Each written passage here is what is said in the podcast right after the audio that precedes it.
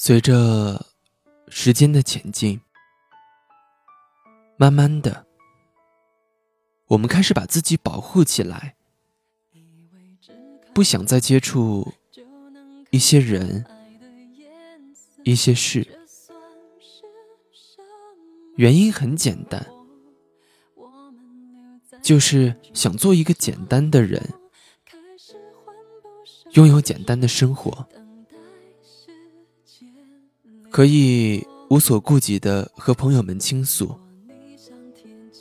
可以不必担心自己的笨拙伤害了谁，也可以不去猜测谁会嘲笑自己，想着不仅仅活在别人的眼睛里，更可以活在他人的心中。有时候觉得这是很简单的事情，